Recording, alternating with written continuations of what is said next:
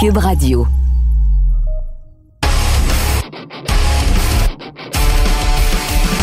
Mesdames et messieurs, bonjour, bonsoir et bienvenue à un autre épisode des Antipodes de la lutte. Pat Laprade, KR, Kevin Raphaël. Yeah! Team No Sleep. Comment ça? Team, euh, team Carey Price est, sous le, est disponible. Team Tout le monde m'écrit. team euh, On peut-tu prendre son pouls? Fait que Team, on va changer les idées avec Bobby Bob, Robert Bob, Bob Bob, Lashley. Écoute, on a eu la chance d'avoir en entrevue le champion de la WWE, Bobby Lashley, entrevue qu'on a effectuée avec lui euh, la semaine dernière. Kev, une superbe entrevue, vraiment, vraiment cool, le gars. Ben, ben une, une de nos meilleures entrevues. Puis euh, là, euh, pour, pour vous donner un peu le, le, le, le behind the scene de comment ça fonctionne, Bobby, on, on, se voyait tout le monde. Donc, Bobby et moi, on se voyait. C'était fait sur Zoom. Donc, l'audio que vous allez avoir, c'est l'audio Zoom. C'est pas le meilleur audio de l'histoire de l'humanité, mais sur les antipodes, vous avez eu pire que ça. So, faut pas se plaindre. Puis, euh, non, Bobby a été super généreux. Euh, puis il a dit des affaires que j'avais jamais entendues euh, auparavant. Puis je trouve que on a réussi à j'ai le mot squeezer parce qu'on squeeze pas personne là, mais on a réussi à, tirer le plus de jus possible euh, de Bobby Lashley en 30 minutes. Puis ça, je pense que je nous lève notre chapeau à nous deux. Là. Des, fois, on a le droit de se donner des tapes dans le dos. Je nous donne une tape dans le dos pour celle-là. Exactement. Qui se donnait des tapes dans le dos dans les années 80? C'était c'était euh, euh, c'était-tu euh, Barry hein? Non, non, Barry Horowitz qui se donnait, je me trompe pas, des tapes dans le dos. C'est lui-même. Euh, c'était un des jobbers. Il me semble bien c'était lui. Je les mélange toujours, lui et Steve Lombardi, pour une raison que je ben pas. Bref, euh, euh, là, on n'a pas, on n'a pas un, un, jobber, on a le champion de la WWE. Évidemment, ben, l'entrevue est en anglais, hein? Euh, Bobby Lashley parle pas français. et mais par contre, pour ceux qui comprennent moins l'anglais, euh, la semaine prochaine, l'entièreté de l'entrevue, en tout cas une majeure partie de l'entrevue, va être euh, traduite dans ma chronique, dans mon blog sur le tvasport.ca. Alors, on va vous en reparler quand ça va être publié, mais euh, pour ceux là que l'anglais c'est un peu plus difficile, dites-vous, vous allez au moins être capable de lire ce que Bobby Lashley nous a raconté. Kev, juste avant d'aller à l'entrevue, on peut nous écouter où? Cube, Stitcher, Apple Podcast, Group Podcast, Spotify, euh, TVA Sport, euh, whatever. Listen to Five Star Rock Splash. Laissez-nous des commentaires. Euh, allez écouter, allez acheter la huitième merveille du monde, livre de Pat Laprade. Achetez le gear, euh, sans restriction, oui, mais aussi les antipodes de la lutte sur le zonekr.ca. On, là, on a vendu deux déconfinements méniers après j'avais pété ma coche. Il faut continuer. N'oubliez pas, il y a encore le code HABS, H-A-B-S, qui est disponible si vous voulez du gear. Sinon, euh, euh, allez-y, achetez, achetez, c'est bon pour nous. Les, les billets les billets pour la classique KR. Dépêchez-vous.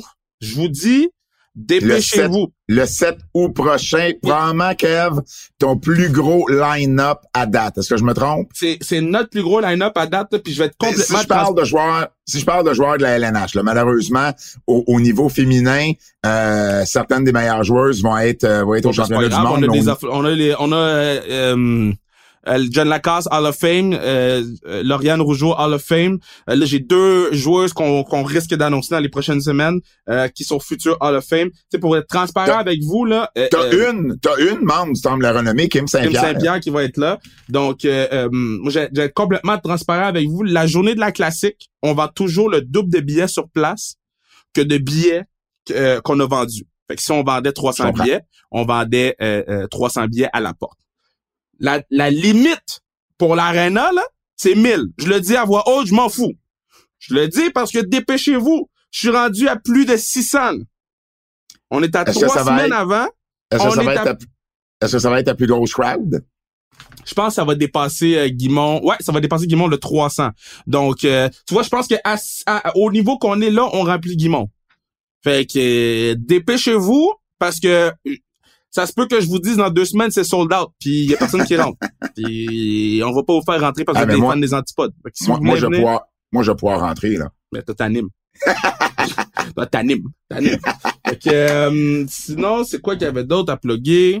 Ben, sans restriction, c'est qui tes invités cette semaine? Ah, ben cette semaine, c'est Fouki. Donc, euh, Fouki Foukaisi. Euh, Fouki qui va être, qui va être un classique d'ailleurs. Oui, puis qui raconte avec quel joueur du Canadien il a fumé un bat. Oh non, il dit pas ça pour vrai. Ben, c'est légal. Ben oui, c'est légal. Ben oui, c'est légal. Il, a fumé un bat avant de faire l'entrevue. Oh shit. Puis il a dit qu'elle a fumé un bat avant de jouer. Fait que. C'est ça. Il va jouer sur la sixième ligne. Ça va, ça va sentir. Euh, ça va sentir la joie dans les vestiaires. Non, non, pas dans le vestiaire, dans son char, OK? Dans son char. Parce que moi, dans mon vestiaire, là, c'est le vestiaire d'église, OK? Il tout ce qu'il y a, là, c'est peut-être une bouteille de champagne si on gagne. Puis, ça euh, va sentir l'encens, c'est ça que tu veux dire? Exact, exact. hey, sans plus tarder, Kev... Ben non, je pense que c'est assez les ben non, parce que si on veut plugger des choses, euh, on a une grosse auditoire, là, parce que les gens qui écoutent peut-être pas les antipodes, mais qui veulent écouter Bobby Bob, Robert Bob, Bob. Puis j'y ai, j'y ai dit, hein, parce que peut-être que les gens qui nous écoutent pas à TVA Sports savent pas, mais moi, j'appelle Bobby Lashley sur le show depuis, euh, quoi, trois, quatre mois? Ouais. depuis qu'il est champion, whatever, là. Bobby Bob, Robert Bob, Bob, Bob, Lashley. Lashley. Et ma première question? Si il a dit, tu l'appelles de même. Ouais. Fait que, il il a ri, il a ri pas mal toute l'entrevue. Oui, oui, oui, une super entrevue avec nul autre que le champion de la WWE, Bobby Lashley, et ça commence maintenant. Um, well, first of all, Bobby, thank you very much for being uh, here with us today. Um, so, so we're we're from Montreal. Obviously, Kevin and I we speak French and everything. Um, uh, uh the first question I, I, would have to ask you is: Were you a fan? It's a two part question. Were you a fan of pro wrestling growing up? Um, and and if so, do you have any any favorite wrestlers? And also, uh, was it Jerry Brisco or JR recruited you? Uh, you know, how did you get involved with WWE, you know, back in, in 2004? Okay, yes. When I was growing up, I was a fan of, of, of professional wrestling. And um, it was something that, you know, I used to stay home and watch with my dad or anybody that was sitting down there on the couch when we were um, young. We were just watching. We had it on Saturdays. So we watched Saturday and Sunday. And I was a fan of, of a lot of guys. For me, it was more of the the contest versus the individuals. Like I didn't get locked into any particular person. There's a lot of names that stood out, but um, I wasn't like, oh, this is my guy. I used to love the fights. Every match was cool to me. And um, as far as coming in, um, when I got older, of course, I was fans with the guys that did amateur wrestling because I was an amateur wrestler. And um, so I watched them, followed them when they went to the pros. And of course, Kurt Angle was one of the guys that actually opened the door for me and then then I started talking with Gerald Brisco. So Gerald Brisco was the one that actually recruited me, but Kurt was the one that met me first and kind of opened up the door and and linked me up with the right people. Okay, so so people that because we do the commentary of Raw on TVA Sport every Wednesday 9 p.m. Uh, and people will be mad at me if I don't call you the way I call you on TV. So I gotta go. Bobby Bob, Robert Bob, Bob, Bob Lashley, DWWE champion. Now, uh, so you had a crazy two years. You went from getting married, and then there's a pandemic, and then you're with Drew and and and and Baron Corbin. And, and mm-hmm. King Corbin, or no more King Corbin, and then you're with MVP, and then you have matches with uh, Andrade and, and, and everybody for like weeks and weeks and weeks. And then you end up WWE champion. Talk to me about those two crazy years. It was a, it was two crazy years of growth. That's oh. what I gotta say. You know, when I first came in, um, there was a lot of things that I was doing when I wasn't in WWE to kind of prepare myself to get ready. There was some things that I was doing to legitimize my character. There was some training that I was doing, some extra training that I was doing did a lot of independence. I did everything that I could um, to prepare myself to come back. And then when I came back, you know, some, there were some things that the WWE still thought that maybe I needed to improve on. And I think that some of those things were, oh, I think I lost you. I think some of those things were um, just relaxing and having fun with it. You know, ultimately the crowd can um, the crowd knows what's going on. If you're going out there, you're not having a good time, the crowd knows. If you're going out there with a lot of confidence, crowd knows. So for me, it was going out and having a good time and having a extreme amount of confidence. And over the over the last couple years, I felt like I built that because first you got to get to that point of humility, you know, where you can take anything. And and that's a big thing for some guys to do. Some guys walk away when they get put in the that, that less than light or light that they don't think is oh them making them look cool and everything like that that's not where I was. I was one of those guys when I came back, I was like, you know what, this is entertainment. This is a fight. This is everything rolled into one. So I'm willing to do whatever it takes to get there. and in uh, acting, in, in in in theater, and in fighting, you get those ups and downs. So yeah. if you can't take the downs, you'll never get to the ups. So there was nothing that that that stopped me. I've been in a good mood this entire time. People are like, how can you be in a good mood when you have to do that? It's like because I'm on TV, I'm having a great time, and I'm living my dream, man. And that's ultimately um, the main thing that matters. I get to be on TV and wrestle and have fun with it, man. That's what I've been doing all my life. This is what I was built for. This is what I was made for. So cool. Everything's good. Um, earlier today, uh, I spoke with um, someone I think you'll remember fondly, uh, Sylvain, Sylvain Grenier. Uh, yeah. He's a good friend of mine, and he had so many good things to say about you, by the way. And and um, Sylvain was one of the first, uh, one of your first opponents uh, when you were called up to the main roster back in, in 2004, 2005. Uh, what do you remember of those early matches, you know, against the likes of Sylvain and William Regal and Simon Dean and, and all those guys, especially compared to uh, the work that you're doing right now, you know? Yeah, I mean, it, it was a little bit of a different business. Uh, a lot of the guys there were, you know, you, you had to go to fight every day, every day, because everybody was tough um, and and everybody kind of had a I don't want to say similar style, but a similar goal. So when I went out there against Sylvain, I mean it was a fight. He, he's not a little guy, and he's not at all. There's not a weak bone in his body either. So we went after it, and that's how it was when I first came in. There wasn't those. Um, those matches that you said, "Oh, this is going to be an easy one." Everybody that was a WWE superstar was a WWE superstar, and everybody that was a WWE superstar had um, I would say credentials or had the ability to be a world champion. So that's what was cool. And I mean, it's not different from it is now. I think that some guys don't have that same mentality. You don't always have the same matchups. Here, um, I think a lot of the matchups are are there for entertainment, mm. as opposed to um, fighting for a title. Like at any point in time in my career, I always had my eye on the title, some title, one or another, and I think that that is the most important thing. And I think sometimes some guys that are coming in the business now don't. They just want to come out here and have a good time.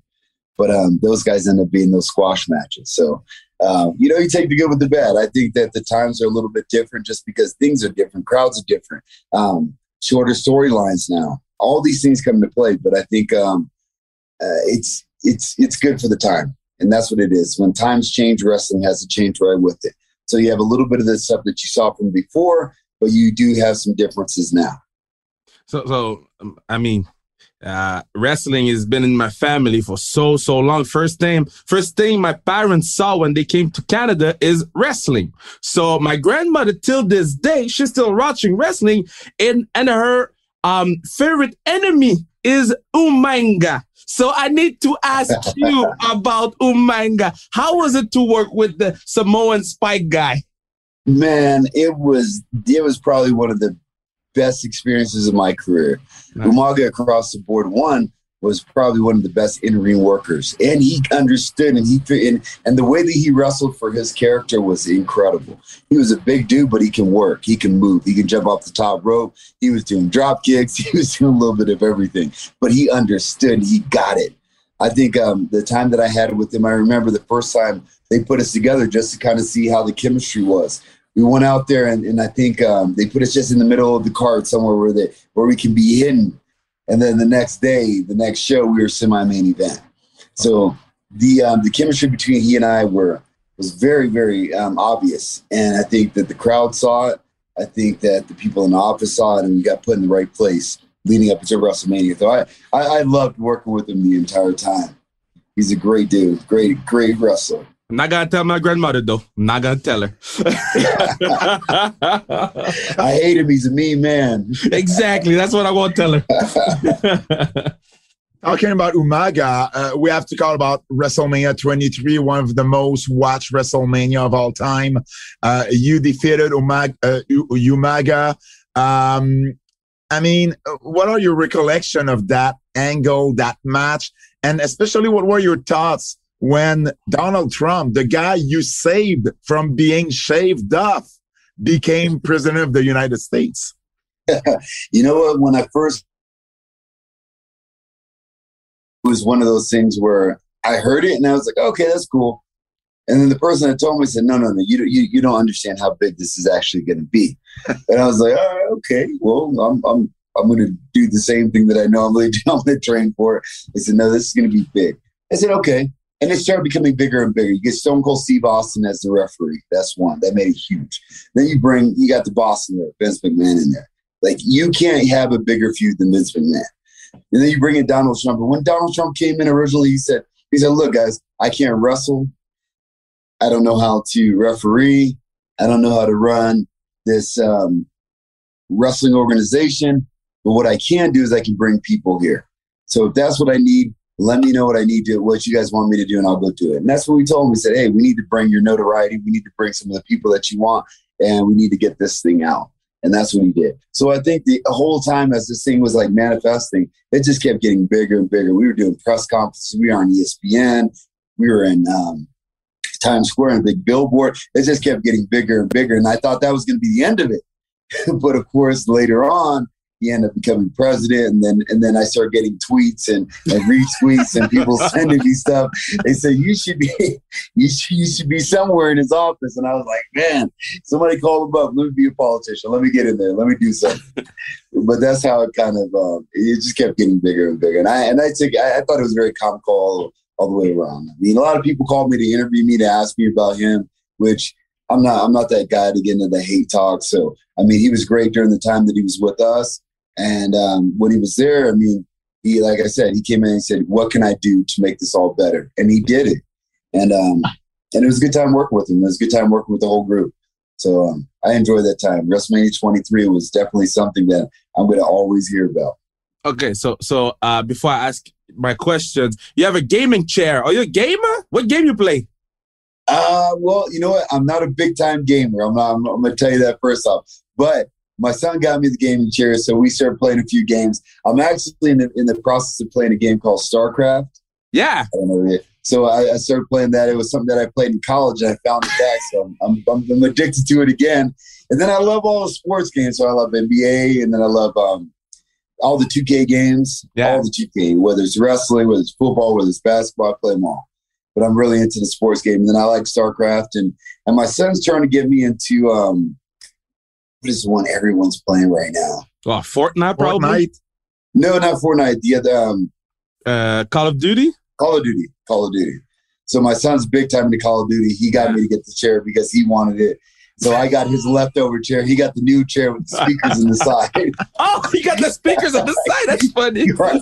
Because originally I got this one. He was like, no, no, no, that ain't cool. So I was like, what are you talking about? It's a chair. I'll take it then. Here, get the one with the speaker. Oh, but now I see the one with the speakers that he has. Now I want that one. of course. Okay, so um, uh, what uh, hit me hard in the past few years is uh, the fact that there's so many black female and male wrestler doing their thing in the WWE. And every time you went Kofi uh, or on TV, I always, I always scream, even if it's in French, I always scream black excellence because I want everybody to understand that it is special. You got uh, uh, uh two black wrestlers, and let's have Xavier Woods in it. You got three black wrestlers in the middle of the ring, main eventing Raw being the main storyline of Raw.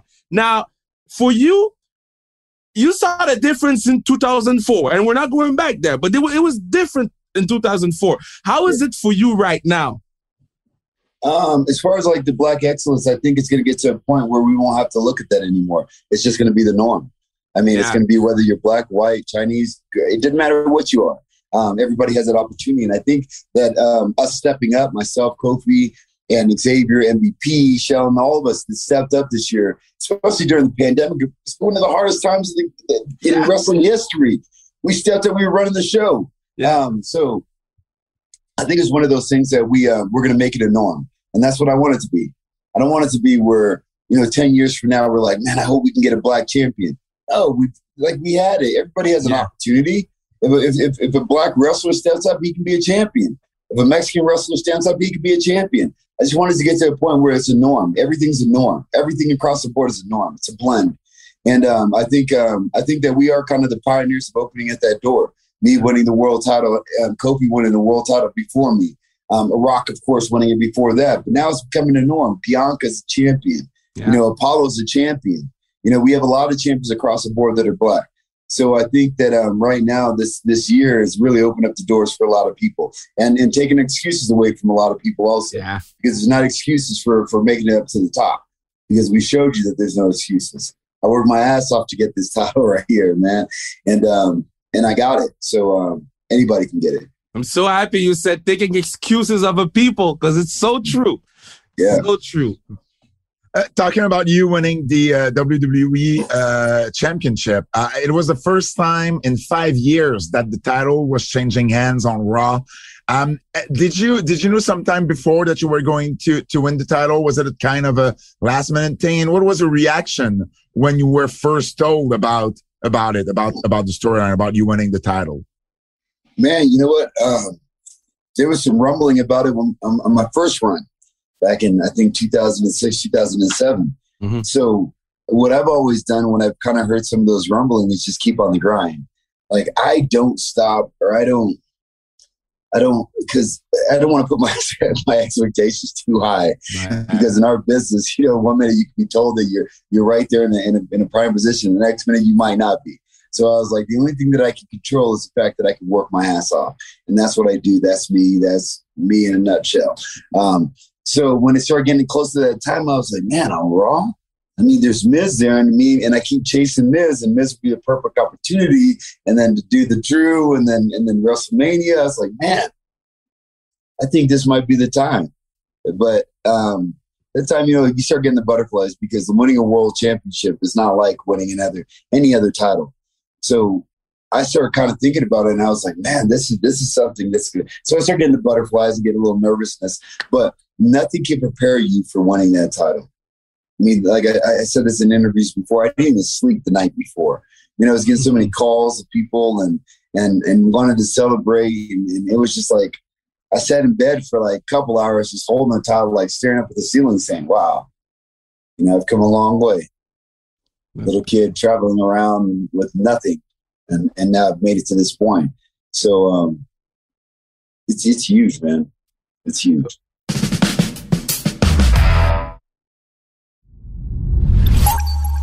So you mentioned the Miz because you know I'm a I'm a I'm a hide behind my character who says that Miz is the greatest Intercontinental Champion of all time, four time champ with four different partners. I, am a hide behind my character, but when we talked about the Miz with Rhea Ripley uh, a while ago, she she had a funny story. See, Miz was her favorite wrestler, well, believe it or not. Now, do you have a, a, um, a special or a favorite story with the Miz? Because I got to talk about my man.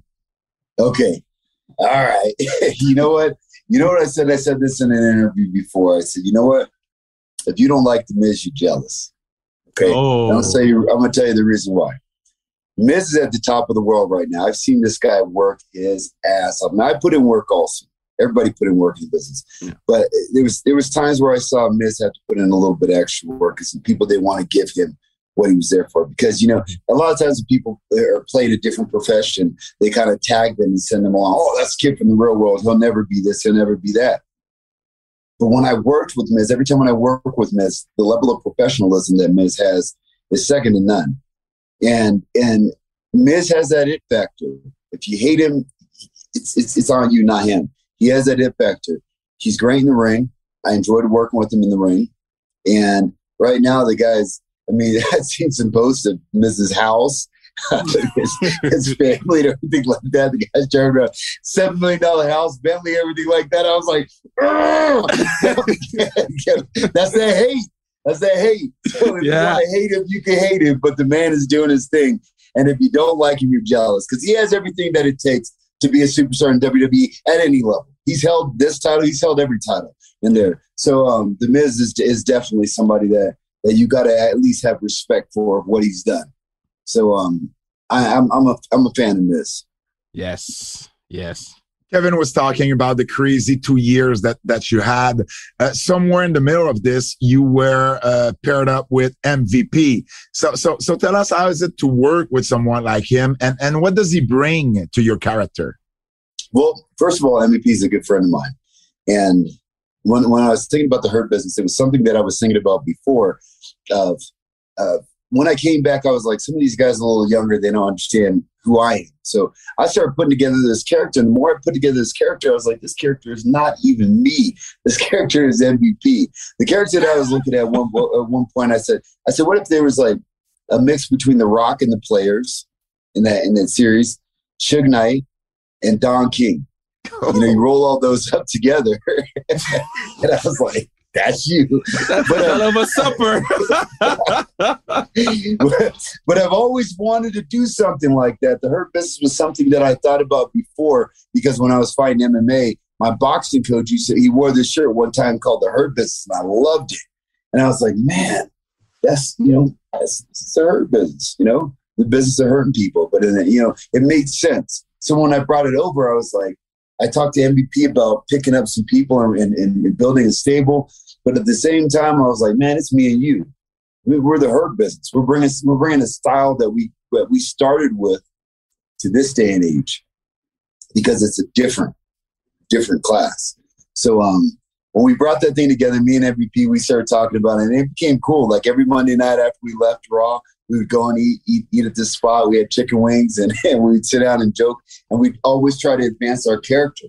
And if you look at it, I'm not going to say this so much, but if you look at it, there's been a different style that has come out once we kind of start getting things rolling. You see a lot more suits coming in. You see a lot more people a little dapper walking here. You see some of these guys that are going out there putting a little extra workout videos in there.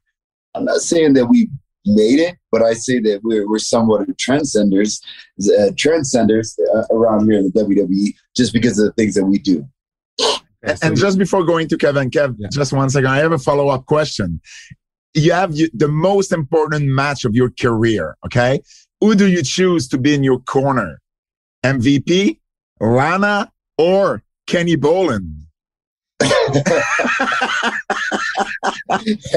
Why didn't you throw Lio Rush in there? He, he's a candidate. He's a candidate. Don't don't throw him out. But no, nah, you know it's got to it's got to be my boy P. Me me and P are gonna ride till this thing has no more wheels. We're we're gonna do some big things, man. we have been for a while. We have a lot of big plans, and I think that and me and MVP will uh, will definitely ride this one out. I think my last feud that I have in the wrestling business might be that time where things blow up and, and dysfunction between us, and then it'd be he and I. But outside of that, we're riding this thing all the way to the end. Wow, that's cool. Now, now I need to know I need to know about the suits because I see you every week at, with a new one, and you're not afraid to go color. I, have seen you with the orange. I've seen you with some blue. I've seen like, do you have a designer? Do you go and buy seven at a time? Uh, how much money do you invest in looking so good? Man, I like you always hear about different athletes investing in themselves, and that's what I do. I invest in myself. I spend most of my money, like you see, LeBron said he spends millions of dollars on his body. I spend a lot on my body. I spend a lot on my looks. I spend I'm, looks meaning my suits. So I have a guy down here that when we first started, he was he was a wrestling fan, but he had a suit store and he, he made custom suits. And he was like, man, he said, let me take care of you guys. Shelton, Cedric, and MVP flew down here, and they got a couple from him also. And that's what I told the guys. I was like, man, we have to keep a level of professionalism because we're businessmen. Because you know, it's it's easy for you to put a group of black guys together yeah. People like, oh man, we're ready to beat some people up, you know, all yeah. this stuff. That's not what we're about. None of us are like that. Know, I'm a businessman. I have businesses. I run businesses. I have a, a real estate company. I have a whole bunch of investments that I have. And um, I had a couple investments that I have, and and and I and I look at myself as a business, and I have kids. We all have kids. So um, at that time, I was like, man, we're going to bring a level of professionalism. Don't let us be a militant group. We're not anything different. What we are is we're businessmen and we have a purpose. All of us have a lot of potential. We just all want to make it to that potential that we uh, that everybody knows that we can we can make it to. Everybody knew that I can be a world champion. Everybody knew Cedric can be something special. Everybody knew um, Shelton could be something special. Special. So that's what we were trying to do right now. And then with the hurt business, that's what we're trying to do is elevate people elevate people across the board. You come to, to the Hurt business originally. If we do bring anybody else on, the first thing we're going to do is you got to get you got to get your suit right. We don't come to the building as in sweatsuits. We're okay. superstars. So I, I, on the broadcast, I always say that I'm in the hurt business. Now you don't know that, but I'm telling you, I'm announcing you that I'm in, I'm in the hurt, unofficially in the hurt business, and I gotta get myself a suit. I'm gonna let you go, Pat. I gotta, I gotta get myself a nice suit. get you, get you a suit. Make sure that pocket square ties it in too. Oh, you want the pocket square too? Oh, man, yeah, no, no shortcuts, no shortcuts. that, that's going to be my answer from now on. Suit up if you want to call yourself in the hurt business. Yeah, right. that's good. That's good. Um, uh, uh, you've done pro wrestling, you've done MMA fighting as well. A lot of people are saying, you know, that pro wrestling training is actually harder on one's body. Uh, what are your thoughts on that? And, and what are the main difficulties in adapting yourself between fighting in a pro wrestling contest and in an MMA fight? Um, for me, since I've made it to that level, it's it's almost the same training. Some of the guys that are just pro wrestlers, they would need to kind of like humble themselves and take a couple steps back and then bring themselves back up. I've trained boxing for years. I've trained kickboxing for years. I've trained jujitsu and everything like that. So my training is basically the same. I still do boxing. Um, if I had a fight come up, I would I would get I would do more groundwork. Um, but right now, I just kind of tweak it a little bit. When it's more pro wrestling, I do a little bit more strength and conditioning, but I still do my skills and I still do my strength and conditioning. So um, everything is kind of the same once you get to a certain level. But as far as what training is harder, I mean, it's it's you can't say one is harder than the other because if you say if you say pro wrestling is harder, then what are you talking about? Are you talking about somebody that is at the independents that are doing a lot of shows. You're talking about somebody that's just beginning. You're talking about somebody that's on Raw, or are you talking about you know just a normal guy? And then same same thing with with MMA. If you're just doing local fights, you don't have to put in too much work. But if you're fighting for the UFC title and you got a match against, um, for instance, Ngannou, um, that training is going to be a little bit harder than than your first fight. So um, I think it's all relative to who you're um, who you're fighting and and what organization you're in also and where you're at in your career. So i have two i have two questions because you mentioned Ngannou when i cannot go there. When you see a guy like that monster like that some people call him the most dangerous man in the world. Now my hurt business partner is the champ so i'm gonna call him the most dangerous man in the world. But when you see a guy like francis and Ngannou, are you like man i wish i could go in there with him or you're like man let me go eat some pizza for me, for me, I like I like to challenge, man. But but I'm I'm not somebody that like I haven't fought. I fought well, a few years back was my last fight. Would I like to get in there with him right now? No, that wouldn't be a smart choice. Yeah. But if I got a couple fights under my belt and I, and I took that switch over to MMA, of course I would. Of course I would. Um, so it's, it's it's not one of those things where I guess it is one of those things where the fight depends on who you are and where you're at in your career. So right now, if I made the switch over, it would take me a little bit. I'd have to get some of the rust off of my, some of my ground game together, and then um, and then get some more sparring in. But my first fight wouldn't be, for instance, That's what I'll say that much. I would probably take a few more before him just to get that ring rust out and, and get that opportunity to shake everything loose. But then, yeah, definitely I want to go for him. Okay, but speaking of dream fight, I've seen pictures of the man with a ponytail. He's has a ponytail now, Brock Lesnar. Now everybody wants to see. Yeah, you haven't seen that picture? No. The picture is everywhere on the internet. Man has a ponytail, almost a man. Oh. But I was like, whoo, okay. Now, now you, we all want to see you versus Brock. Are you as excited as the fans for that fight, or you're just like, man, I'm gonna do my thing with Drew, Kofi, and if Brock's Brock's here, Brock's here. That's what I am. I'm there because I've been hearing this thing for I was 10, 15 years. Bobby and Brock, Bobby and Brock. I didn't even know the guy. I just met Brock a couple years ago. I think I said three words to him this entire time I've known him, and it's just been passive. So I mean, it ain't be me. I haven't. I haven't been the one that has been like petitioning for this fight.